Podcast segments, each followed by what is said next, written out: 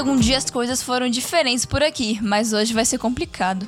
É, tem assunto que deixa as pessoas mais ligadas. Ou mais irritadas, né? Para com isso, não é pra tanto. Eu ouvi dizer que é. Ouviu aonde? Que é que tu sabe sobre isso? Gente morta nascendo de novo é uma coisa, gente morta nascendo de novo no mesmo corpo aí complica. Ah, Hoje é dia de ressurreição e reencarnação. É, hoje é dia de entrar no tema mais difícil do início do cristianismo. Mas não vamos adiantar as coisas, vamos uma coisa de cada vez. Você quer dizer um morto-vivo de cada vez, né? Tomás, já esqueceu? Ninguém morre. Ai, ai, ai. Segue, Segue o fio. fio.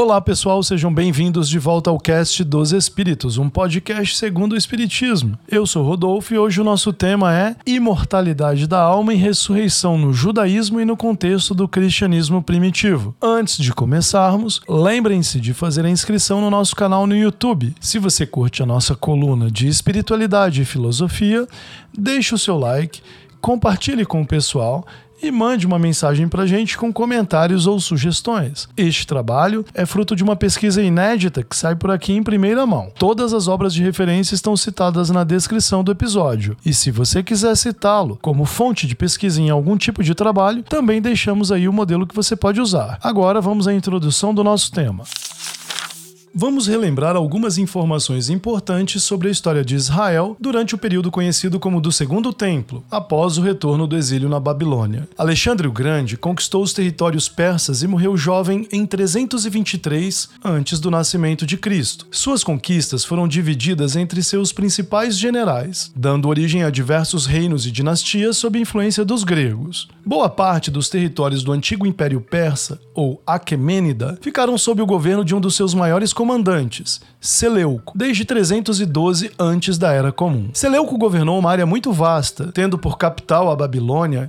seus domínios se estendiam até a Anatólia, onde hoje é a Turquia, passando pela Síria, formando então o Império Seleucida. Outro grande general de Alexandre, Ptolomeu, governou o Egito e a partir dali expandiu suas conquistas até as fronteiras do Império Seleucida.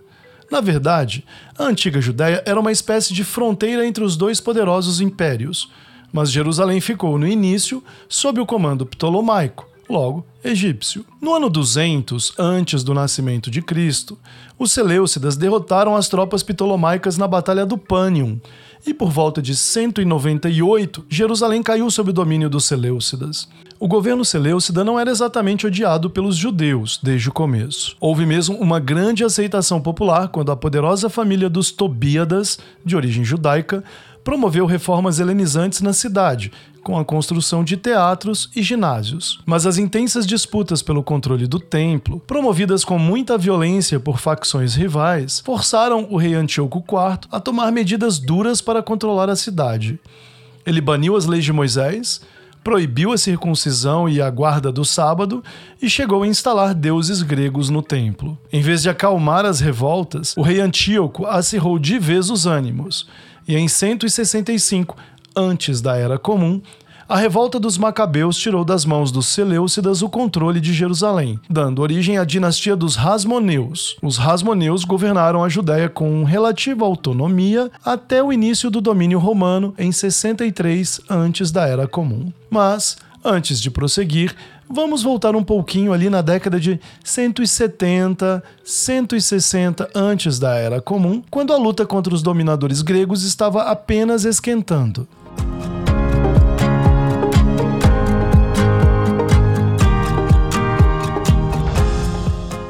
Como vocês podem perceber, a história antiga de Israel é repleta de obstáculos à sua unidade e independência. No período do domínio ptolomaico, mais ou menos entre 310 e 200 anos antes da Era Comum, houve até pouca oposição dos colonizadores às práticas religiosas judaicas. E foi nesse período que a tradução da Bíblia hebraica para o grego, a Septuaginta, teve início. Mas, com as reações violentas de Antíoco IV, as revoltas judaicas contra os colonizadores se acirraram de vez. No meio desse caos, e para ajudar a incentivar a luta contra os estrangeiros, surgiu um novo tipo de literatura patriótico-religiosa, até então estranho às tradições: a literatura de resistência, baseada no conceito de fim de mundo. De acordo com o professor John Collins, da Universidade de Chicago, o principal responsável por essa literatura foi um desconhecido, alguém sobre quem nada se sabe o autor do livro de Daniel. O livro de Daniel é o último livro do cânon judaico e o único a fazer referências à ressurreição dos mortos no dia do juízo final. Daniel era uma personagem fictícia, herói de antigas lendas patrióticas judaicas. O autor do livro reuniu uma coletânea dessas histórias, incluindo a famosa história da Cova dos Leões. Mas ele acrescentou uma parte nova ao final. Nessa parte nova, ele conta um sonho que o tal Daniel teria tido, revelando o futuro. Nesse sonho, a personagem Daniel teria profetizado com enorme acerto fatos históricos acontecidos desde o cativeiro judaico na Babilônia, uns quatro séculos antes. Convenhamos, não é tão difícil acertar previsões quando se escreve olhando para trás. Mas o autor do livro foi bastante ousado e resolveu profetizar para a frente e fez previsões sobre a morte do rei Antíoco IV. Contudo, o rei grego teimou em não morrer na data certa, o que exigiu a redação de um novo capítulo, o oitavo, apontando a morte do rei três anos e meio para frente. Só que daí o rei morreu antes, o que exigiu a redação de um outro capítulo, o nono, no qual o anjo Gabriel reaparece e ensina a recalcular, dessa vez corretamente, a morte do rei. Essa adulteração foi exposta por Porfírio, um filósofo neoplatônico, alguns séculos à frente, sobre quem vamos falar depois. É evidente, contudo, que pouca gente deu atenção a isso, e o livro foi um sucesso. Cheio de imagens simbólicas com suas previsões indevassáveis, o que tornava o livro a prova do futuro, o livro de Daniel alimentou a crença dos revoltosos oprimidos em um futuro breve de vitórias militares e redenção para o povo judeu. Esse livro também trouxe outra inovação. A crença no fim do mundo iminente ganhou como aliada a ideia de que os revoltosos tombados iriam ressurgir em breve com seus corpos restaurados para governar este mundo, o que será chamado então de ressurreição. Essa é a famosa passagem no capítulo 12, versículo 2. E muitos dos que dormem no solo poeirento acordarão, uns para a vida eterna, outros para o horror eterno. E muitos dos que dormem no solo poeirento acordarão, uns para a vida eterna e outros para o opróbio para o horror eterno. Os que são esclarecidos resplandecerão, como o resplendor do firmamento. E os que ensinam a muitos a justiça serão como as estrelas, por toda a eternidade. Daniel, capítulo 12, versículos 2, 3. Essa é a única passagem bíblica do Antigo Testamento a usar a expressão vida eterna. O livro de Daniel não foi o único livro apocalíptico a alimentar as esperanças judaicas. Dentre os manuscritos do Mar Morto, de Qumran, também foram encontrados o Apocalipse das Semanas, o Livro dos Sonhos, o Livro dos Jubileus e muitos fragmentos adicionais do livro de Enoque.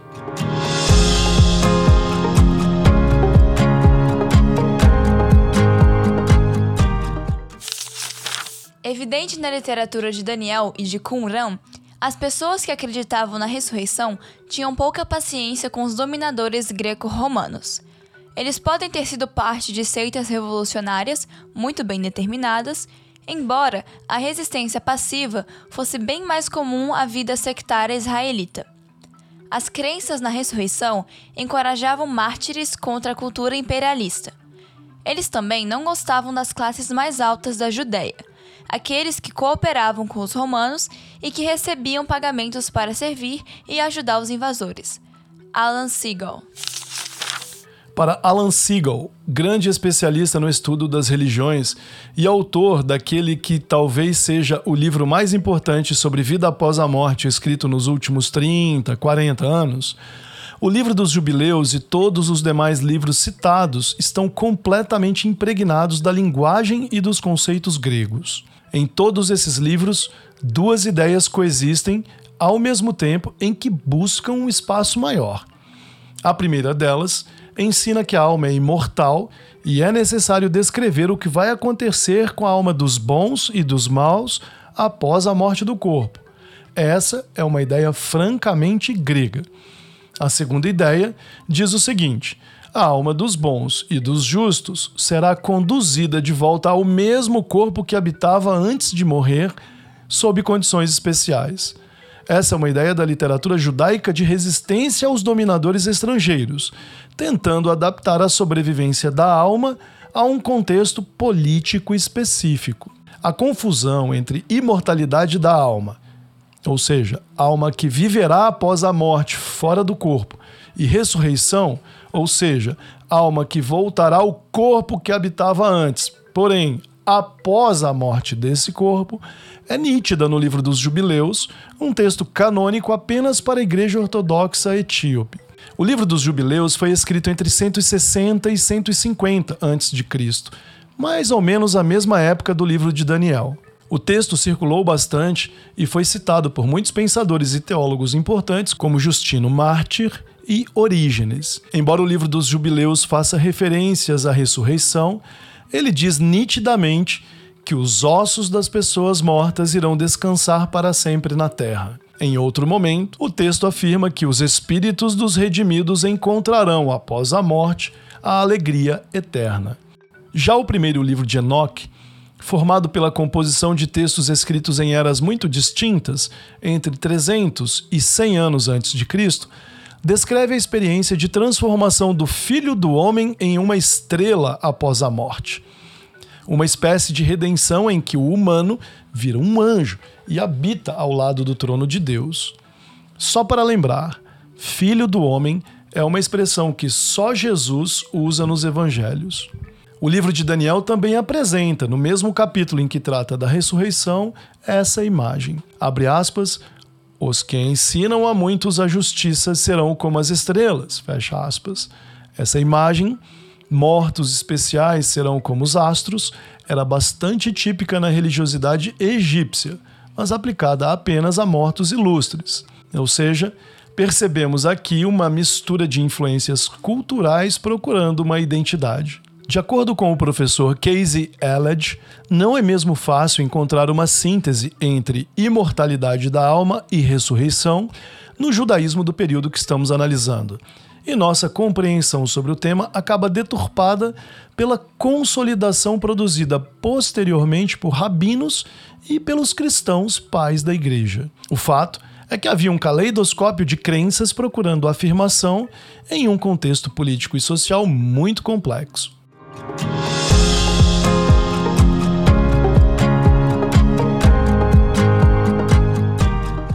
Alan Siegel afirma que essas mudanças na literatura hebraica, enfatizando a importância da vida após a morte, começaram mais cedo, desde a tradução da Bíblia hebraica para o grego, a Septuaginta.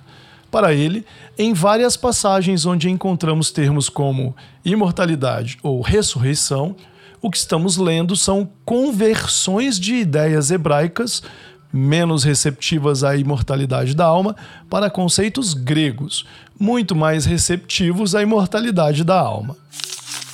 Uma das coisas mais interessantes sobre a Septuaginta é o modo no qual a ressurreição salta de suas páginas. A esse respeito, afirma Siegel, a Septuaginta é claramente uma inovação diante da Bíblia hebraica também chamada de texto masotérico. Como o período helênico já está repleto de noções sobre a vida após a morte, em algumas passagens, onde o texto hebreu é ambíguo em seus significados, a tradução grega resolve a ambiguidade apontando na direção da vida após a morte. Alan Siegel. Para Siegel, só é possível entender o que os judeus da era do Segundo Templo e da diáspora pensavam sobre a vida após a morte abandonando a linguagem usada nos textos dos pensadores sectários, em livros como Enoque e Daniel. A imortalidade da alma é um legado explícito do platonismo e interessava mais aos judeus vivendo em locais mais distantes do que aqueles em que os revoltosos pregavam a ressurreição. A imortalidade da alma era uma noção mais intelectualizada. Interessava aos que viviam nos locais mais privilegiados, já que valorizava as conquistas intelectuais daqueles que viviam sob melhores condições, especialmente em regiões mais desenvolvidas do império. Nem toda a elite judaica aderiu, contudo, às concepções gregas da vida após a morte. Um exemplo foram os saduceus e os herdeiros da dinastia dos Rasmoneus, descendentes dos Macabeus. Eles não precisavam das concepções platônicas de vida após a morte para justificar o seu status. Afinal, eles possuíam, pela Torá, controle hereditário sobre o templo. O trabalho de adaptar a história judaica à filosofia grega ficaria então sob a responsabilidade dos pensadores judeus que viviam em sociedades culturalmente helenizadas e que trabalhavam junto às elites imperiais. Esse foi o papel de Filo de Alexandria, Flávio Joséfo e dos rabinos fariseus, à medida que deixavam o sectarismo de lado e se tornavam os legisladores da vida judaica. Fariseus e mais tarde os cristãos ficariam com o trabalho posterior de tentar promover uma síntese entre essas duas noções, imortalidade e ressurreição. Como isso nunca foi fácil de fazer, existe aí uma história de alguns séculos de duros esforços intelectuais até chegar na teologia medieval. Vamos resumir essa primeira parte. Desde o século IV a.C., o pensamento grego exerceu forte influência na literatura religiosa hebraica, deixando suas marcas nas traduções mais antigas da Bíblia dos judeus. A ideia de uma alma imortal começa a ser trabalhada em textos que falam do julgamento da alma após a morte e das suas recompensas ou castigos na eternidade. Grupos revoltosos que se levantam contra o domínio imperial, primeiro dos gregos e depois dos romanos, inventam o conceito de ressurreição, usado como instrumento cultural de combate à dominação estrangeira. Outros grupos começam a trabalhar o conceito de reencarnação, em franca oposição ao conceito de ressurreição, dando origem a uma filosofia judaica muito influente no século I, antes do nascimento de Cristo. Os textos apocalípticos judaicos podem ser considerados como o suporte teológico de vários movimentos sectários e revoltosos, como dos Zelotes e dos Essênios, uma seita propagandista do fim do mundo, muito bem organizada politicamente e fortemente militarizada. Para estudiosos como N.T. Wright e Richard Horsley, o encontro da literatura apocalíptica com a ideia de ressurreição pode e deve ser lida diante de um contexto político bem definido. Contexto no qual, primeiro os judeus e depois os cristãos tinham que lidar com todas as limitações e constrangimentos impostos pelo imperialismo greco-romano. Como N.T. Wright escreveu, a morte é a última arma do tirano. A ressurreição não faz aliança com a morte, ela a destrói. Assim fica um pouco mais simples entender como a ideia tem um papel não só cultural, mas político de incentivar a luta contra aqueles que estão oprimindo uma religião nascente. Claudia Setzer tem um ponto de vista um pouquinho diferente. Para ela, a ressurreição é uma crença que conjuga diferentes objetivos dependendo do grupo que estudamos. Além de representar um símbolo e uma estratégia de luta política, a ressurreição também defende uma ideia global de mundo específica. Em alguns casos, é uma ideia imprecisa e abstratamente vinculada à imortalidade da alma. Em outros cenários, ela estabelece limites entre grupos sectários, ao mesmo tempo em que fortalece a identidade interna e o senso de comunidade de alguns desses grupos. A ressurreição reforça ainda a autoridade dos líderes que a ensinam e propagam, ou se apresenta como solução para viver num mundo difícil e repleto de sofrimentos, mantendo a esperança de dias melhores. Complexo, certo? Vocês podem ver aí que esse não é daqueles temas que a gente só consegue passar por cima e deixar as coisas bem resolvidas. Bom, de todo modo, os movimentos de pregadores apocalípticos agitaram a Judéia até a destruição de Jerusalém pelos romanos, e esses textos tiveram forte impacto na própria história de Jesus. Em outro canto do império, em Alexandria, no Egito, um pensador judeu muito importante abriu mão completamente do conceito de ressurreição para refletir sobre a natureza da imortalidade da alma numa outra direção. Agora, vamos saber um pouco mais sobre a sua história.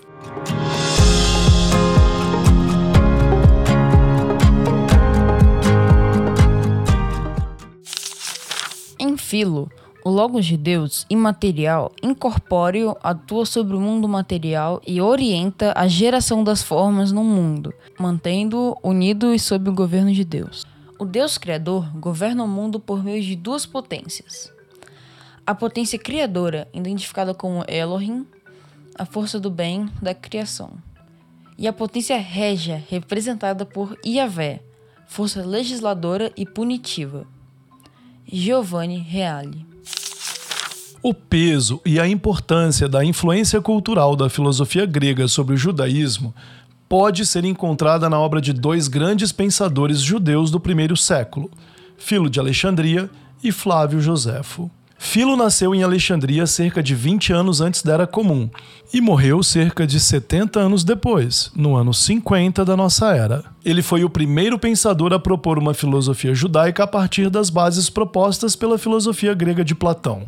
Descendente de boa família, Filo foi educado em grego e nas tradições da antiga Roma. Muito cedo, chegou a ser reconhecido entre os judeus de Alexandria por sua inteligência e sua erudição no estudo do judaísmo. No tempo em que viveu, a cidade de Alexandria foi palco de intensas disputas políticas entre gregos, que se consideravam os legítimos herdeiros da cidade, agora colonizada pelos romanos, e os judeus. Os distúrbios e os conflitos chegaram a um ponto em que os judeus sofreram o primeiro grande pogrom da sua história, lá por volta do ano 38 da nossa era, levando à criação de guetos, assassinatos, torturas e humilhações de toda espécie contra os judeus. Já com idade avançada, Filo foi escolhido como representante e enviado a Roma para atuar em favor dos judeus perseguidos, diante do imperador Calígula, imperador que morreu sem decidir a questão. Para Filo, o texto bíblico hebreu, o Antigo Testamento, possui uma forma alegórica, repleta de profundos significados, os quais ele tentou decodificar usando a linguagem e as ferramentas da filosofia grega. No sistema de Filo, Deus criou primeiro as ideias perfeitas conforme descritas por Platão, um cosmos inteligível que serve de modelo para todo o restante da criação. Esse cosmos ideal carrega em si o pensamento divino. As formas ideais estão carregadas do Logos de Deus. O Logos de Deus é, no mesmo sentido de numênio, uma hipóstase, ou seja, realmente existe como algo em si mesmo. Esse algo, o Logos de Deus, é a imagem de Deus como vocês começam a perceber aqui, vai se formando devagarzinho o contexto intelectual que permitirá mais tarde aos cristãos reinterpretar a natureza divina de Jesus, inclusive estabelecendo o Espírito Santo como outro elemento da Trindade. Quanto ao ser humano, Filo repete Platão e reconhece nele um corpo e uma alma. Porém, Filo acrescenta o seguinte: todos temos corpo e alma também chamada de alma-intelecto. Mas a alma-intelecto não é imortal. Ela somente se torna imortal caso o homem se aproxime do divino e o divino insufle no homem o espírito. Espírito aqui não é psique, espírito aqui é pneuma, como o uso que Paulo de Tarso fará do mesmo conceito. Existem assim três dimensões no homem: uma dimensão material, o corpo, uma racional, a alma, e uma divina, o espírito. A alma mortal somente se torna imortal à medida que vive conforme o espírito. Aqui a gente consegue identificar o surgimento dessa divisão entre alma e espírito que se refletirá mais tarde em todo o cristianismo e também no espiritismo. Basta a gente lembrar da introdução do Livro dos Espíritos, onde o Kardec faz uma digressão sobre essa divisão. Filo escreveu sobre a imortalidade da alma sem jamais abordar a ressurreição, o que é um forte indício de que as referências diretas que existem na tradução grega da Bíblia hebraica, a Septuaginta, sejam interpolações, ou seja, acréscimos posteriores feitos pelos cristãos. Ou seja, é uma pista de que as referências à ressurreição na Bíblia hebraica, fora do livro de Daniel, tenham sido adulterações colocadas lá posteriormente. Em vez de usar o termo anastasis, ressurgir, ele sempre usa atanasia, imortalidade, para descrever o que acontece com a alma após a morte.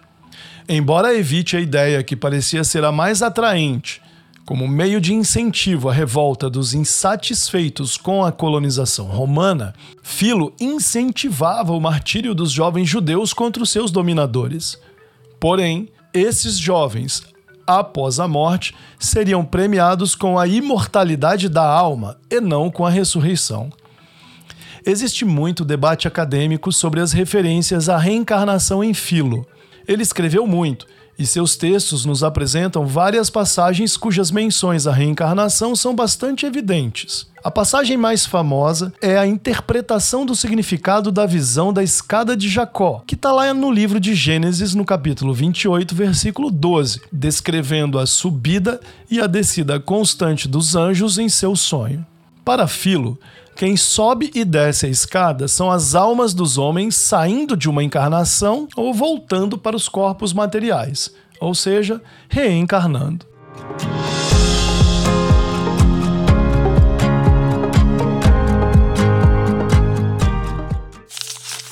Dessas almas separadas do corpo na morte, alguns, ansiando pelos modos familiares e acostumados à vida mortal, voltam apressadamente o ar está repleto de almas ascendentes e descendentes. Os últimos são amantes do corpo, e eles descem para serem rapidamente amarrados em corpos mortais. Filo de Alexandria. Para David Winston, as referências dispersas à reencarnação em Filo demonstram uma relutância em dar valor à concepção platônica de vida após a morte, essencialmente externa à tradição judaica. Daí, a falta de uma descrição sistemática sobre o destino das almas e as condições em que devem reencarnar. Sami Ili Karjama, pesquisador da Universidade de Helsinki, na Finlândia, defendeu um doutorado sobre o assunto e publicou seu estudo sob o título A Reencarnação em Filo, sem tradução para o português. Ili Karjama defende que as evidências diretas e indiretas no texto de Filo são completamente favoráveis a se reconhecer que ele debateu e aprovou a ideia de reencarnação. Na antropologia de Filo, é possível, segundo Ili Karjama, identificar um modelo de seis estágios percorridos pela alma em busca da imortalidade. No primeiro estágio, a alma incorpórea pré-existe a primeira encarnação junto a Deus. Após, segundo estágio, em determinado instante, ela desce para habitar o corpo no mundo. No terceiro estágio, no meio do caminho dessa descida, a alma se corporifica, para então, no quarto estágio, se conectar à vida mortal no ciclo da reencarnação, do qual ela se liberta, quinto estágio, e tenta retornar para uma existência eterna e incorpórea junto a Deus, o último estágio a libertação da alma do ciclo das reencarnações, como em Platão, ocorre pelo exercício da reflexão, pela filosofia, pela sabedoria e pela virtude. Mas Filo não apenas copia Platão, ele também modifica o pensamento do sábio grego. Filo não reconhece a possibilidade de renascer no corpo de um animal. Ele também substituiu o período entre as reencarnações que a alma passa lá no Hades, lembram? Ou no Tártaro, ou em outros locais do submundo, por estados interincarnacionais da alma. Ou seja, ele propõe uma desmitologização desses locais e usa os conceitos para se referir aos estados em que a alma pode se encontrar quando deixa o corpo ou mesmo quando ainda está presa a ele.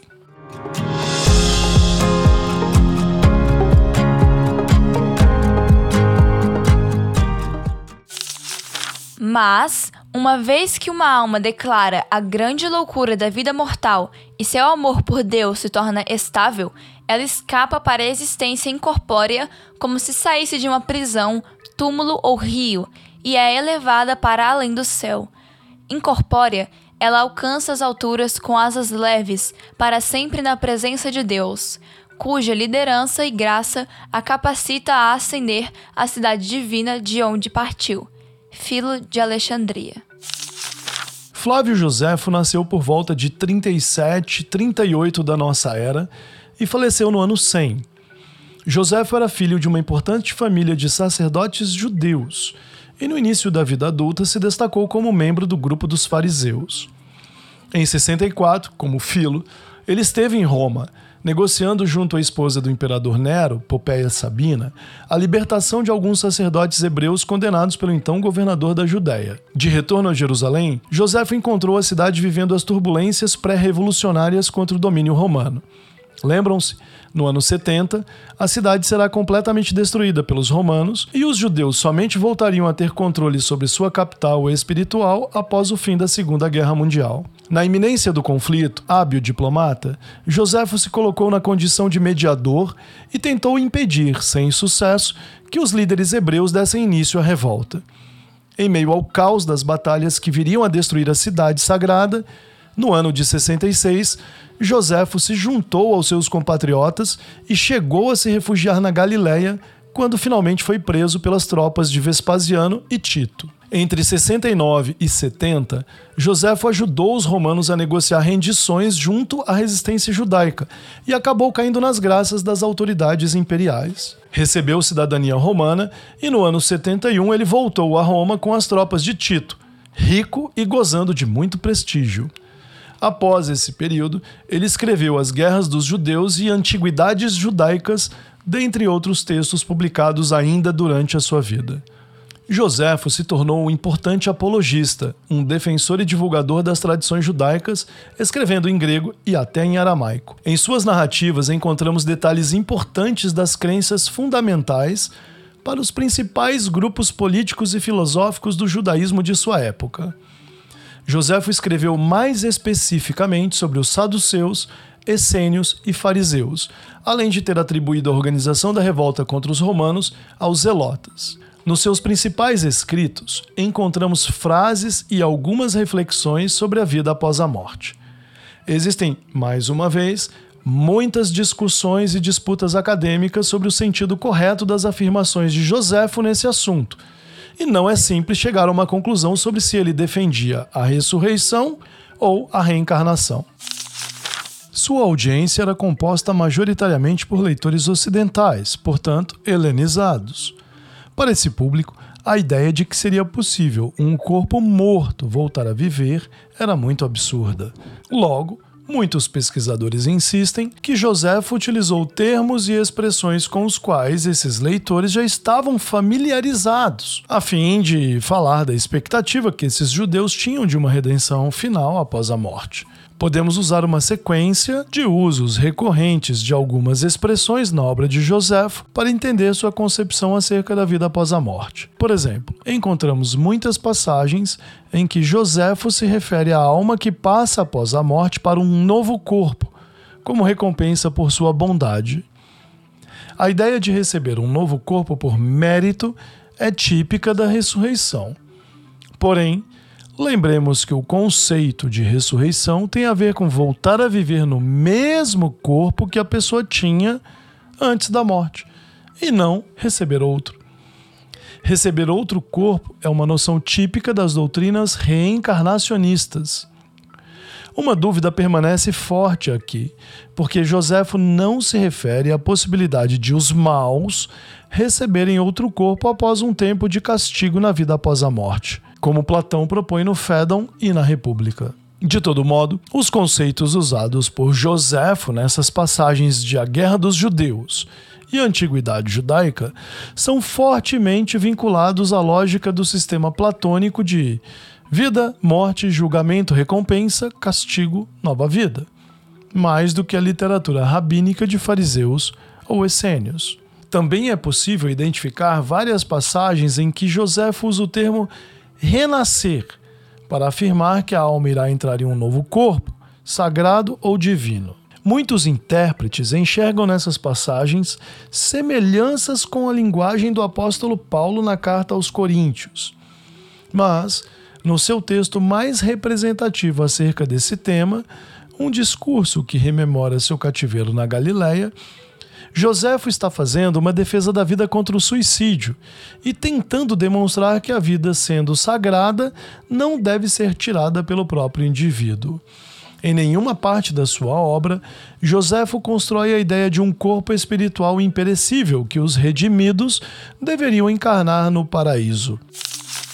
Por fim, Tanto em antiguidades judaicas quanto no texto contra Ápio, Joséfo fala de um caminho fácil para viver de novo e de almas que receberão, após a morte, uma vida melhor. Mais uma vez, ao se referir à vida após a morte nesses textos, Joséfo segue literalmente os conceitos e o sistema de Platão, tanto no Fédon quanto em A República.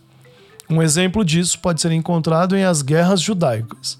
Ali, Joséfo descreve o sistema de crença dos essênios, que ensinavam que as almas boas iriam ascender aos céus e obter um descanso eterno, não sem antes, contudo, experimentarem um longo aprisionamento, escravidão ou cativeiro no corpo. Platão usa exatamente as mesmas três imagens no Fédon, o que sugere que esse período antes da ascensão da alma pode significar a necessidade de reencarnar. Nascer de novo ou receber uma vida melhor são expressões que, se não eliminam a hipótese de pertencer ao universo conceitual que ensina a ressurreição, por outro lado, encontram antecedentes exatos que dizem respeito à reencarnação.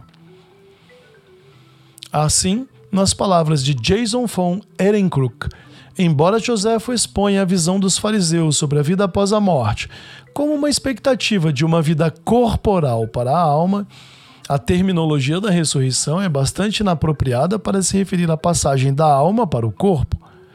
Basta considerar que aquele que terá seu corpo ressurreto não irá, literalmente, nascer nele de novo enquanto, na doutrina da reencarnação, descrever uma vida nova como um nascer de novo é algo absolutamente lógico, natural.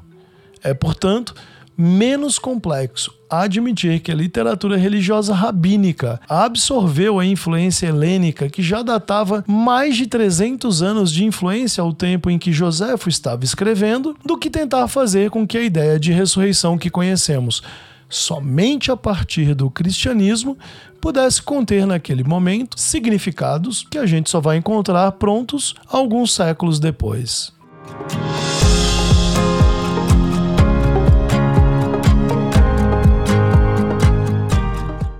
Muito bem, o caminho foi longo até aqui, mas eu penso que conseguimos explorar bastante coisa. Vimos que entender o contexto sociopolítico e as expectativas religiosas de judeus e cristãos do primeiro século da nossa era não é fácil. Mas podemos tirar algumas conclusões para o nosso estudo. A filosofia grega exerceu poderosa influência sobre pensadores judaicos desde 400 anos antes do nascimento de Cristo. Essa influência pode ser percebida em vasto conjunto literário que está registrado nos textos bíblicos, nos pseudoepigráficos, nos relatos históricos de Joséfo e na própria literatura filosófica de Filo de Alexandria. Embora seja tentador afirmar que as disputas intelectuais entre o conceito de imortalidade da alma e de ressurreição. Podem resumir esse período, vimos que havia muitos outros problemas envolvidos nessa importante querela histórica. Inegável, contudo, a partir das evidências, reconhecer que a ideia de reencarnação exerceu forte pressão cultural sobre o pensamento judaico que analisamos e continuará exercendo no século seguinte sobre a mentalidade cristã nascente, como nós vamos ver no próximo episódio. Mas por hora, está de muito bom tamanho. Se você gostou do episódio, deixe o seu like no post de lançamento, faça sua inscrição no nosso canal no YouTube e compartilhe com amigos e família. Como sempre, as obras usadas na pesquisa estão referenciadas na descrição do episódio. Grande abraço e até a próxima.